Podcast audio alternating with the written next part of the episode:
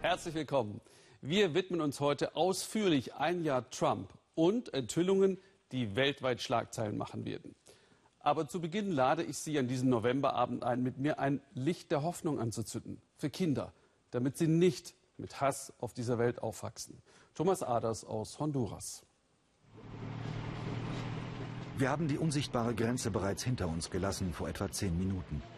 Niemand aus den besseren Vierteln von San Pedro Sula würde freiwillig hierher kommen, denn dies ist das Territorium der brutalen Jugendbanden. Name des Viertels Cerrito Lindo, kleiner, schöner Hügel. Natürlich haben wir unseren Aufenthalt vorher angekündigt, nur so kommt man heil wieder heraus. Unser Ziel, ein Hinterhof, in dem ein paar Nachbarn die obdachlosen Kinder betreuen. Die meisten von ihnen verwahrlost und längst Mitglieder der Banden. Trotz der Nachbarschaftshilfe rutschen die meisten Kids ab in die Welt der Drogen und der Gewalt. Wenn die Jungen von ihren Bossen in eine andere Gegend geschickt werden, dann überleben nicht mehr viele von ihnen. Sie kennen die Leute nicht. Sie wissen nicht, wohin man bei Gefahr flüchtet. Naja, in diesem Fall überleben gerade mal 25 Prozent. Eh, del 100%, el 25% sobrevive. Honduras. Hunderttausende Straßenkinder. Ohne Familie, ohne Halt, ohne Perspektive. Idealer Nährboden für das Gedeihen der Jugendgangs. Aus ihren Fängen kann sich kaum eines der obdachlosen Kinder befreien. Außer sie bekommen einen Platz in einer der besten Jugendstiftungen des Landes, wie Alex Moya. Der 14-Jährige wurde als Kleinkind von seinem Vater verlassen. Doch weitaus schlimmer war, was er erleben musste, als ein Drogenboss bei ihm zu Hause einbrach. Meine Mutter ist aufgesprungen und der Gangster hat plötzlich gesagt, ich zeig dir jetzt, warum ich hier bin. Und dann hat er eine Pistole genommen und meiner Mutter ins Herz geschossen. Und ich bin losgerannt, um Hilfe zu holen. Viertel vor fünf. Langsam kommt Bewegung in das Jugendcamp. Waschen, Zähne putzen, Betten machen und dann das Pflichtprogramm. Dazu gehört auch beim Frühstück zu helfen. In der Stiftung Ahle, übersetzt menschliche Aktion, hat jeder der 70 Jungen täglich mehrere Jobs zu erledigen. Ausreden gibt es nicht. Vielleicht sind diese Strukturen das Geheimnis des geradezu unwahrscheinlich erfolgreichen Projekts. Grenzen für Kids, die zwar geschlagen, aber nie erzogen worden sind, die schon mit einem Bein im Grab standen und deren Leben keine Gesetze kannte. Verprügelt, verstoßen, für 100 Euro verkauft an Kinderpornoringe oder alleingelassen von den Eltern, die von heute auf morgen in die USA gezogen sind. Unter ihnen auch ein heute Elfjähriger, der als Säugling von der Feuerwehr in einer Mülltonne gefunden wurde. 70 Kinder, 70 Schicksale. Dass sie heute hier Fußball spielen können, eigentlich ein Wunder.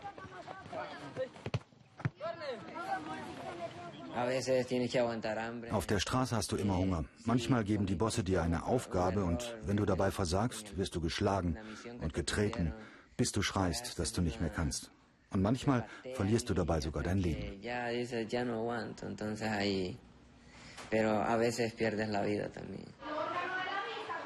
Anderthalb Autostunden von San Pedro Sula entfernt liegt das Ale Camp und die benachbarte staatliche Schule.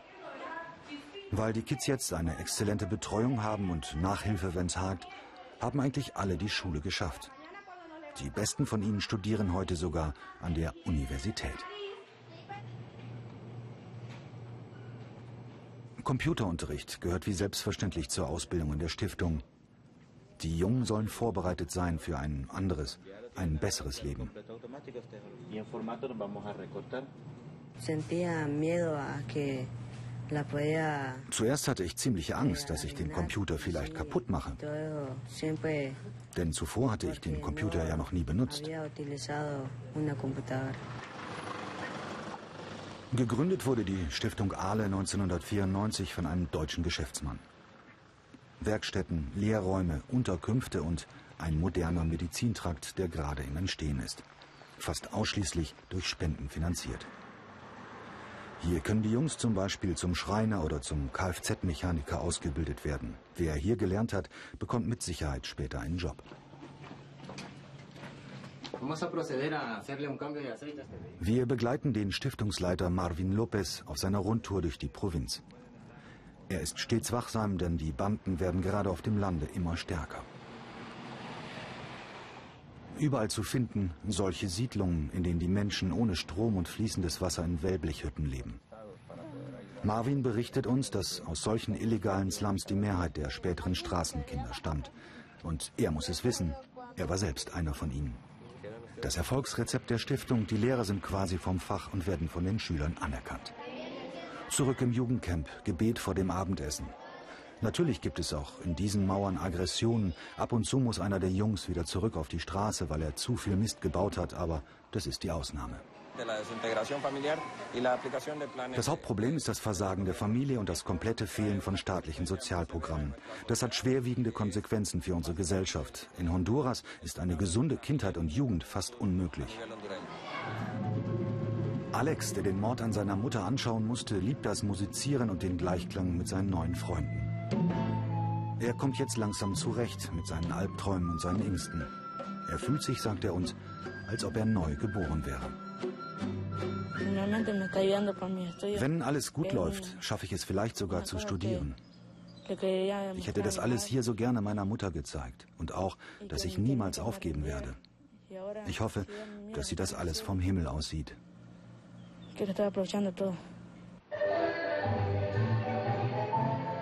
Natürlich, 70 Kinder von Hunderttausenden. Die Stiftung Aale in Honduras ist nur ein Tropfen auf den heißen Stein. Aber einer, der Mut macht und der aus Drogenkids selbstbewusste, fröhliche und manchmal sogar tanzende junge Menschen werden lässt. Hier im Camp der guten Hoffnung. Ich gebe es zu, ich lag auch daneben vor einem Jahr bei den US-Präsidentschaftswahlen. Obwohl wir damals jene Bundesstaaten, die am Ende für den Sieg Donald Trumps sorgten, bereisten und da die leidenschaftlichsten Trump-Unterstützer trafen, auch mal mit Pony. Nun ist er ein Jahr im Amt und hat das politische Establishment auch in der eigenen Partei täglich geschockt. Mit Lügen und Beleidigungen. Fixiert darauf, ausschließlich seine Wahlversprechen umzusetzen. Wie das bei jenen ankommt, die ihn gewählt haben? Claudia Buckenmeier hat einige von ihnen in Ohio erneut besucht. Easy. Das war leicht. Frisbee spielen kurz vor der Schule. Leichtigkeit, das ist es, was Ralph Case zum ersten Mal so richtig verspürt, seit Donald Trump Präsident ist. Sein Leben als alleinerziehender Vater ist nicht unbedingt einfacher geworden, aber er ist jetzt viel optimistischer. Vor gut einem Jahr waren wir schon mal hier. Da hatte Ralph gerade eine lokale Wahlkampagne für Trump gestartet. Der 39-Jährige ist sein eigener Ein-Mann-Betrieb. Uh, Seit ich wusste, dass Mr. Trump Präsident werden wollte, war mir klar, das ist eine gute Wahl. Ich als Bauunternehmer schaue zu ihm auf. Natürlich macht er das in einem viel größeren Rahmen, aber er weiß, mit Geld umzugehen.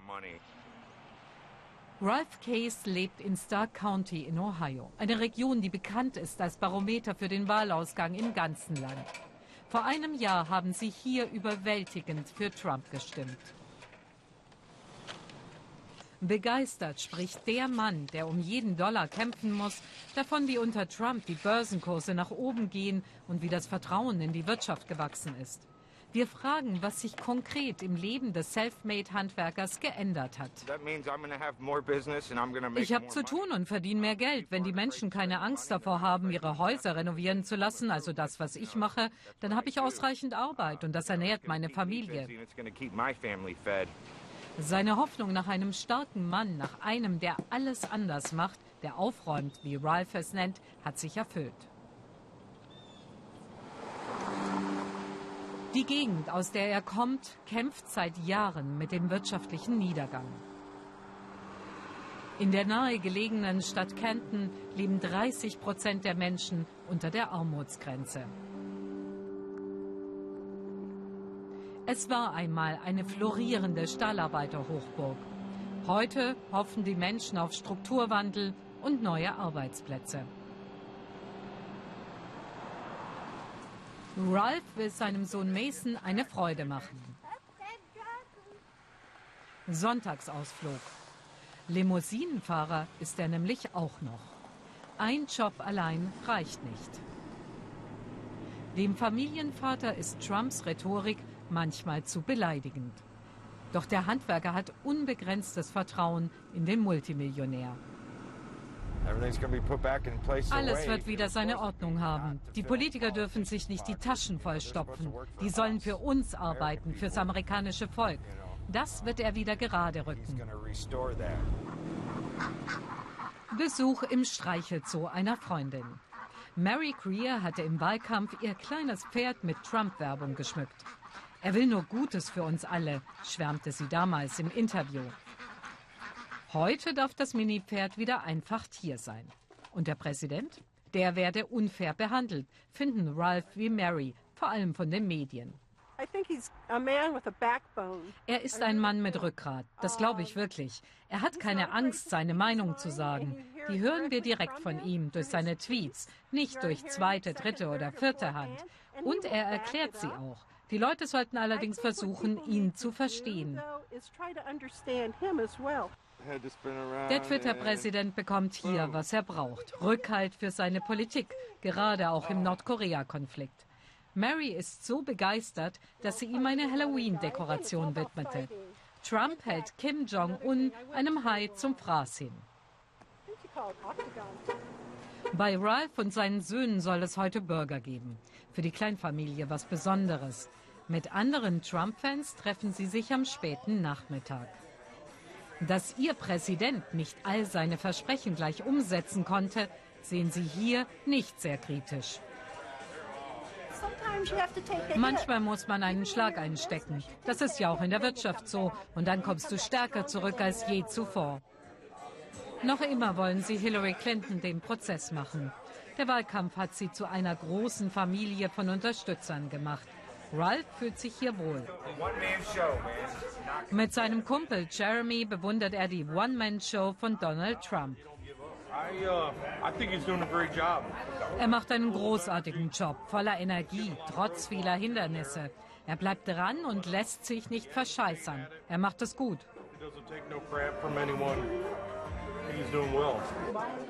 Geht es nach Ihnen, soll Donald Trump 2020 wieder kandidieren.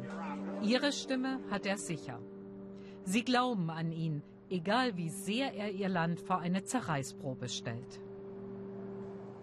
Kein Wunder, dass äh, seine Anhänger auch von Trumps ausgedehnter Asienreise nur eins erwarten, Geschäfte, von denen Amerika profitiert.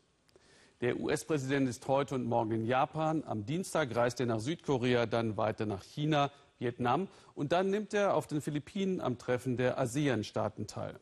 Eine politische Strategie hat er nicht im Gepäck. Es geht um Business. Und da nutzt selbst das größte Sicherheitsrisiko in der Region, der raketenabschießende Diktator in Nordkorea, den USA in einer Hinsicht. Milliardenschwere Waffendeals. In Südkorea an der Grenze zum Feind ist Daniel Satra viel Pragmatismus begegnet. Atomkrieg? Nee, das wäre doch schlecht für Trumps Geschäfte. Südkoreas Soldaten immer wachsam im Grenzgebiet. Kang und Uhl war acht, als sie aus dem Norden floh, im Ruderboot, nur mit ihren Geschwistern, 1950 im Krieg. Ihrer Enkelin Juna wollte sie die Grenze zeigen, denn im Norden leben vielleicht noch Verwandte, vielleicht sind sie auch tot, nicht herauszufinden. Guck mal, wir wollen die Wiedervereinigung. Und hier steht, eines Tages werden wir eins sein.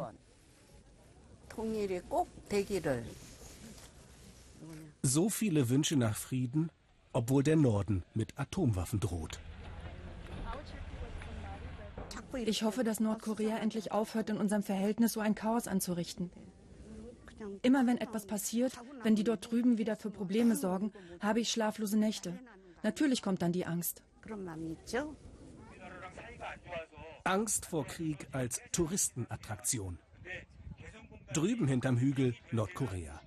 Auf der Aussichtsplattform wird Schulunterricht zum Live-Event, inklusive Kampfhubschraubern hinten am Himmel. Zum Schutz vorm Norden sind tausende US-Soldaten hier stationiert, doch die USA sehen viele kritisch. Meiner Meinung nach ist Präsident Trump verrückt und unterscheidet sich nicht besonders von Kim Jong-un. Die sind doch beide gleich. Die USA sagen, sie sind unsere Verbündeten. Andererseits schlagen sie doch wirtschaftlichen Profit aus der Nordkorea-Krise. Das enttäuscht mich. So verhalten sich Verbündete nicht. Profite machen mit der Angst vor Nordkorea? Nur 50 Kilometer entfernt Seoul. Knapp 26 Millionen Menschen, fast die Hälfte aller Südkoreaner, leben in der Hauptstadt und der angrenzenden Metropolregion.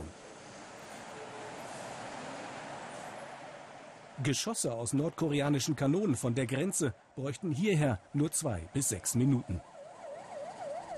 Die Kriegsgedenkstätte in Seoul wirbt für den Frieden mit allerlei Kriegsgerät aus 70 Jahren.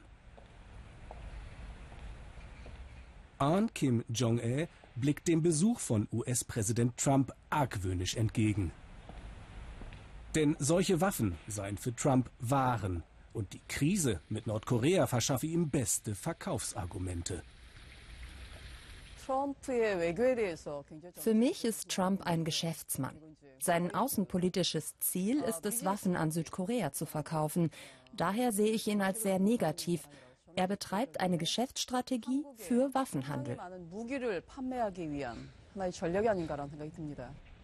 Am liebsten wäre der Friedensaktivistin Trump ausladen, Staatsbesuch absagen. Am Stadtrand von Seoul Militärmesse. Waffenanbieter aus insgesamt 33 Staaten sind hergekommen. Bei den Produkten Made in USA diese Kampfjets vom Typ F-35. 40 Stück hat Südkorea geordert, schon unter Präsident Obama. Jetzt reist Trump durch Asien, ist auch in Japan. Tokio noch ein Millionen-Ballungsraum in Reichweite nordkoreanischer Atomraketen. Wenn sich Trump und Japans Ministerpräsident Abe treffen, geht es auch um Milliardendeals, sagt Rüstungsexperte Kosuke Takahashi. Trump heize deshalb seit Monaten bewusst die Krise mit Nordkorea an. Per Twitter kündigte Trump bereits an, Japan und Südkorea deutlich mehr Hightech-Waffen verkaufen zu wollen. Je stärker die Spannungen mit Nordkorea sind, desto mehr Waffen kann Trump an Südkorea und auch an Japan verkaufen. Zum Beispiel das sehr teure Aegis-Raketensystem. Er ist Businessmann. Schon seit dem Wahlkampf sagt er Amerika First. Das hat er sich zum Ziel gesetzt. Er will, dass US-Firmen Profite machen. Darum geht's. Allein Japan plane Ausgaben von mehr als 2 Milliarden Euro. Auch für das Aegis-Raketensystem. US-Firmen wie Lockheed Martin, Boeing Defense oder Raytheon sind daran beteiligt und können sich über Aufträge aus Japan und Südkorea freuen. Zurück in Südkoreas Grenzgebiet. Fünf Kilometer von Nordkorea entfernt verbringt Kim San-lan als Rentner die meiste Zeit im Gemüsegarten. Davor war er Jahrzehnte als Soldat hier an der Grenze stationiert. Dass Trump im Dauerclinch mit Nordkorea sei, müssten sie hier im Süden leider aushalten. Wer auch immer US-Präsident ist, regiert zum Wohl seines Landes. Daher bringen uns unsere Beziehungen zu den USA manchmal auch Nachteile. Aber das muss unsere Staatsführung verwinden, denn wir sind nun einmal die Schwächeren. Mit dem starken Verbündeten USA leben sie hier schon fast 70 Jahre, seit dem Koreakrieg. Die Nachbarinnen sind zuversichtlich. Trump drohe dem Norden zwar mit Vernichtung, starke Worte, aber eben nur Worte. Obwohl ich mir manchmal Sorgen mache, fühle ich mich hier im Dorf sicher. Wir vertrauen darauf, dass Trump keinen Krieg anzettelt. Ich glaube, wir werden hier weiter glücklich leben. So ein Krieg bricht ja nicht einfach so aus. Die Krise schüren, aber gut dosiert, damit es nicht zum Äußersten kommt. Eine riskante Politik der USA, denn niemand weiß, ob die Diktatur im Norden auf Dauer mitspielen wird. Ich wette, die nächsten Tage wird eine ganz andere Geschichte Schlagzeilen machen. Erinnern Sie sich noch an die Panama Papers? Nun zeigt ein neues Datenleck Strukturen auf, wie Reiche überall auf der Welt Steuern vermeiden. Oft legal, selten legitim.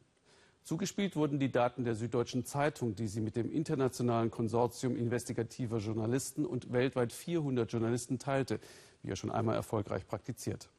In Deutschland haben NDR, WDR und SZ die Daten ausgewertet, etwa im Fall des US-Handelsministers Wilbur Ross, hier bei seiner Vereidigung. Christine Adelhardt und Jan-Lukas Strotzig berichten.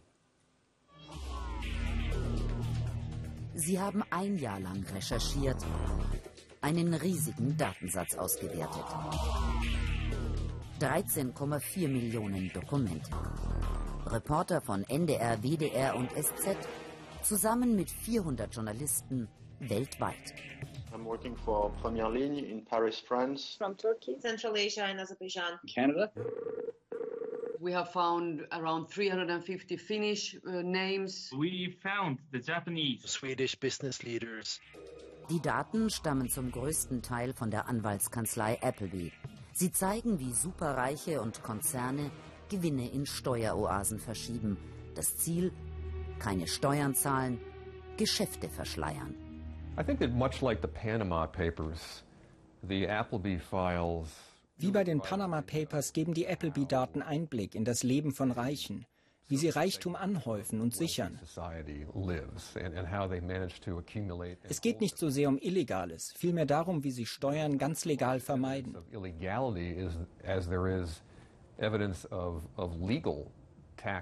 Das ist eigentlich noch empörender als kriminelle Energie.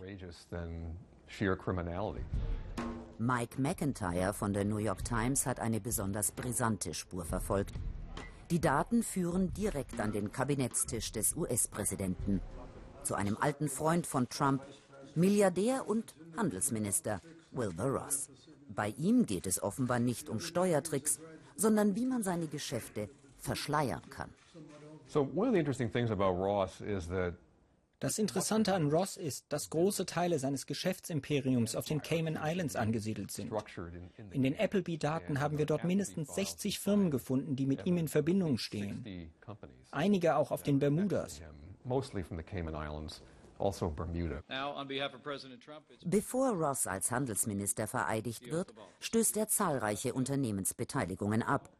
Denn seine privaten Geschäfte könnten zu Interessenskonflikten führen wenn er als Minister wirtschaftspolitische Entscheidungen trifft.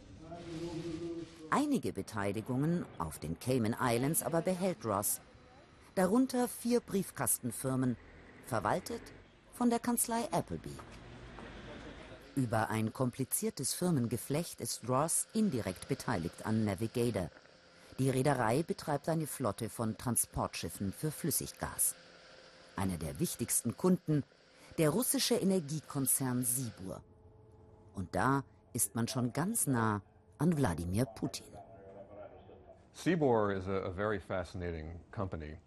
Sibur ist eine faszinierende Firma. Sie ist so organisiert, wie russische Firmen das klassischerweise sind. Die drei Haupteigentümer sind politisch miteinander verbandelte russische Oligarchen. Uh,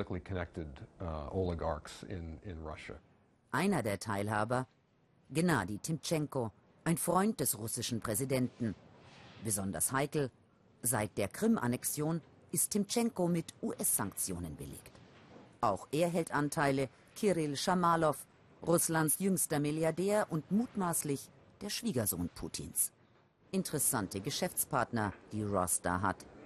Als er vor seiner Vereidigung im US-Senat befragt wird, kein Wort über die Firma Sibur, Timtschenko und Putins Schwiegersohn. Leutselig versichert Ross. Ich werde beim Thema Befangenheit sehr gewissenhaft sein, wann immer es das kleinste Fünkchen von Zweifel gibt. Ein US-Handelsminister, der Privatschiffsbeteiligungen hält und im Amt genau diese Branche regulieren und über Sanktionen gegen Russland entscheiden soll? Ross spielt den Interessenskonflikt herunter. Er sei für US-Sanktionen gegen Russland.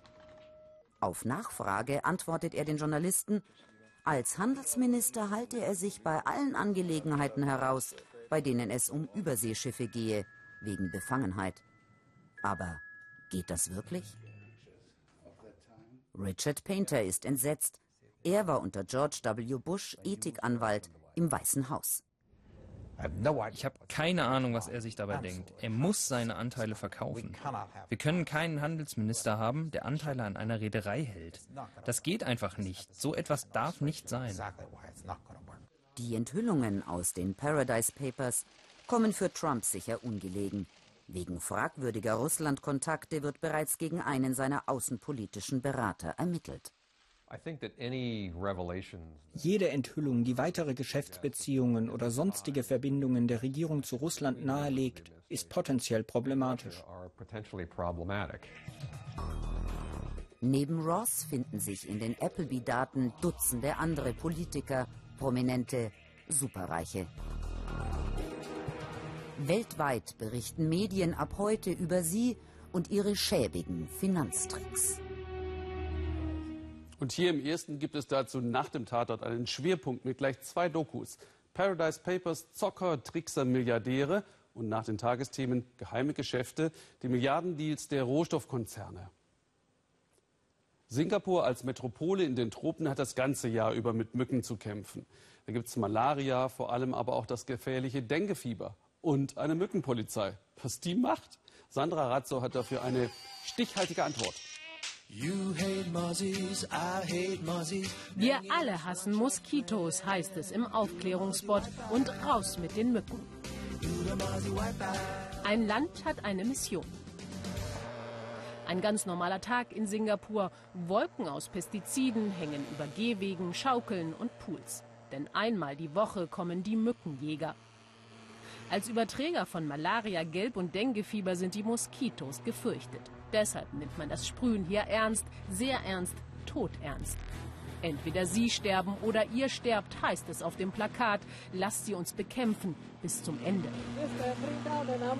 Gesundheitsschädlich die Chemiewolken? Nein, sagt Mückenjäger Isa. Das hier ist nur sehr wirksam.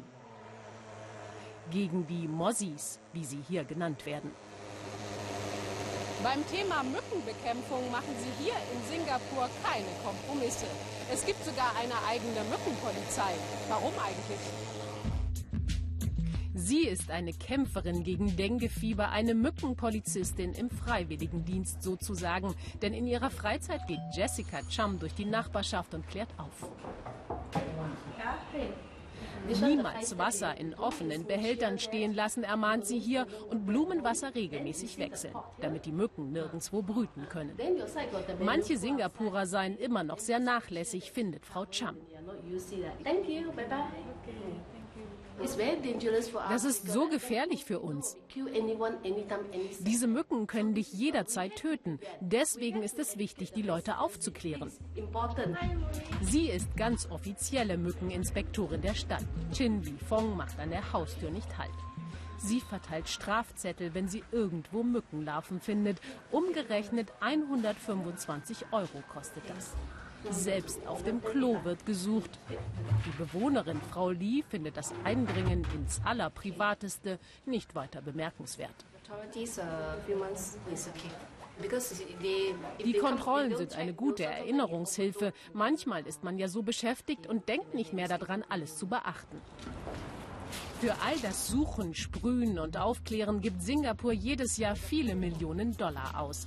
Aber kann man den Kampf gegen die Mücken in den feuchtheißen Tropen wirklich gewinnen, will ich von Nasir Maidin wissen, einem der wichtigsten Mückenbekämpfer der Stadt.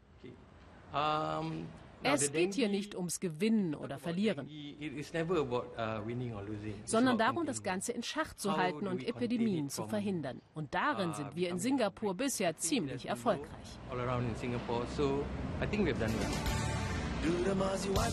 Raus mit den Mossis, raus mit ihnen. Die Mission muss weitergehen.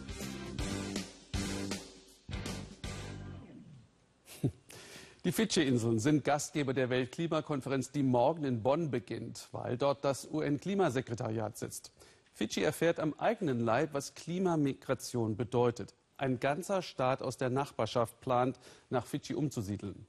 Kiribati, auch Kiribati genannt, 33 Atolle und Inseln, 115.000 Einwohner und nur zwei Meter über dem Meeresspiegel und das wohl nicht mehr lang. weil Kiribati eines der ärmsten Länder der Welt ist und auch so weit weg liegt. Da hört man seine Stimme auf der Weltbühne kaum. Deshalb ist Uwe Schwering hingereist. Anflug auf Tarawa, Hauptinsel von Kiribati.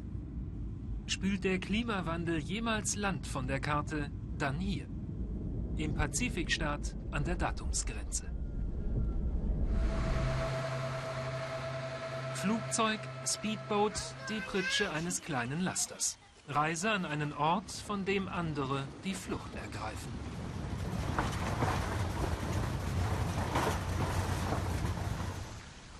Das Atoll Abayang, zwei Stunden entfernt. Die Menschen hier lebten lange am, mit und vom Wasser. Jetzt kämpfen sie gegen das Wasser. Maria Cabiriera knüpft Pflanzenmatten und zählt nach, wie oft sie wegen der Fluten schon umgezogen ist. Viermal haben wir unsere Hütten versetzt. Die Wellen sind direkt bis ins Haus geschwappt. Wir haben Angst, dass die großen Wellen wiederkommen und unser Heim zerstören.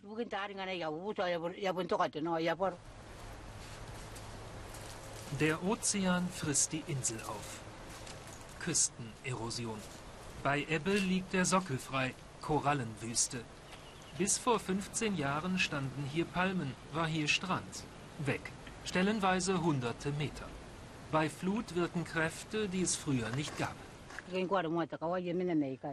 Hinter mir, das war alles mal Land. Und die Fischreuse, die war ganz nah am Ufer. Die Menschen konnten einfach dahin laufen. Da weiter unten war sogar mal eine Straße, aber die gibt es jetzt auch nicht mehr. Kiribati droht in den nächsten Jahrzehnten der Exodus.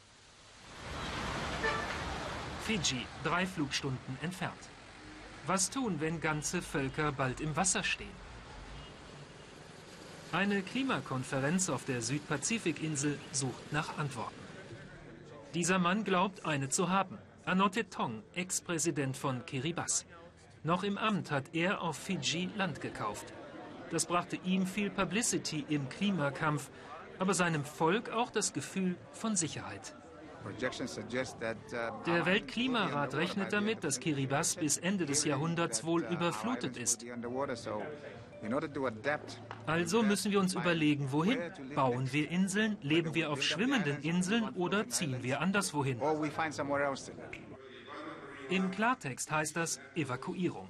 Vor den Karton, radikal, doch auch umstritten. Flug nach Vanuatu, Fidschis zweitgrößter Insel. Hier liegt Tongs gelobtes Land.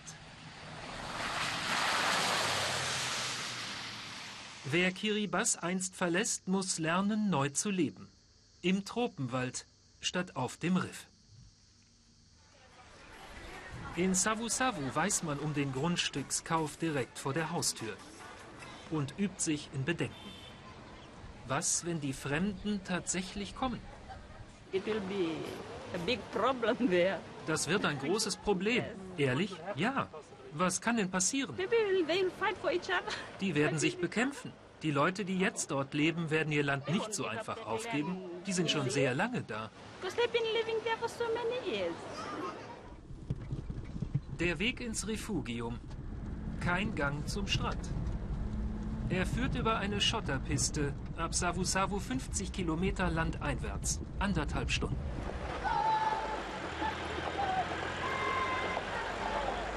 Knapp 9 Millionen Dollar war Kiribati der Rettungsanker wert. Ohne Strom, das Meer weit weg. Doch da ist ein Dorf, Navia Via. Knapp 300 Einwohner, die Vorfahren Plantagensklaven von den Salomonen. Der Landverkauf hat ihre Scholle auf 50 Hektar reduziert. Das eigentlich arme Kiribati sitzt nun auf 2000 Hektar, 20 Quadratkilometer. Navia Vias Dorfchef führt uns die steilen Hänge hinauf. Die will Kiribati erstmal beackern. Doch wie hier vielleicht mal Zehntausende leben sollen, die sonst nur fischen gehen, es ist ihm ein Rätsel. Wir warten jetzt erstmal ab und schauen uns an, welche Auswirkungen das hat und was das für Menschen sind aus Kiribati, wenn sie denn kommen. Damit wir eine Beziehung aufbauen können.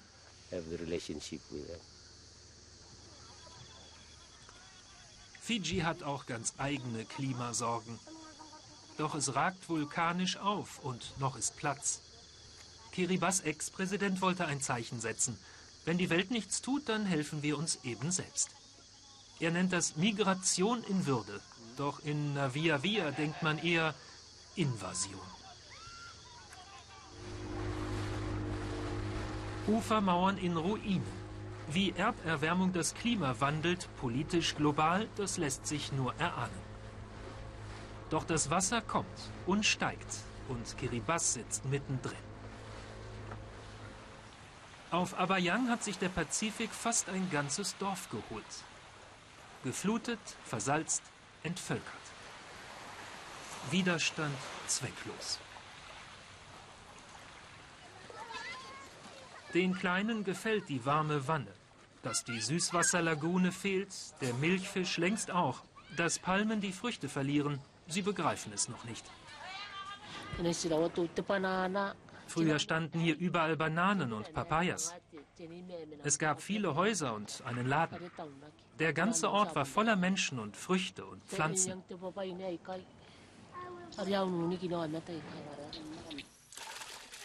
Süßwasser im Süden des Atolls.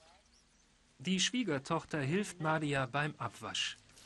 Elf Kinder hat die geboren, das Leben stets gemeistert. Doch den springenden Fluten, so fürchtet sie, sei niemand mehr gewachsen. Wenn ich mir unser Dorf anschaue, die Insel zerfällt, die Pflanzen sterben. Ich glaube, wir haben hier keine Zukunft mehr. Bald steht hier alles unter Wasser. Es wird einfach eins mit dem Meer. Werden sich die Verursacher des Klimawandels an den Folgekosten beteiligen? Das bleibt die große Frage. Ich beantworte gleich all Ihre auf Facebook Live. Überraschen Sie mich gern.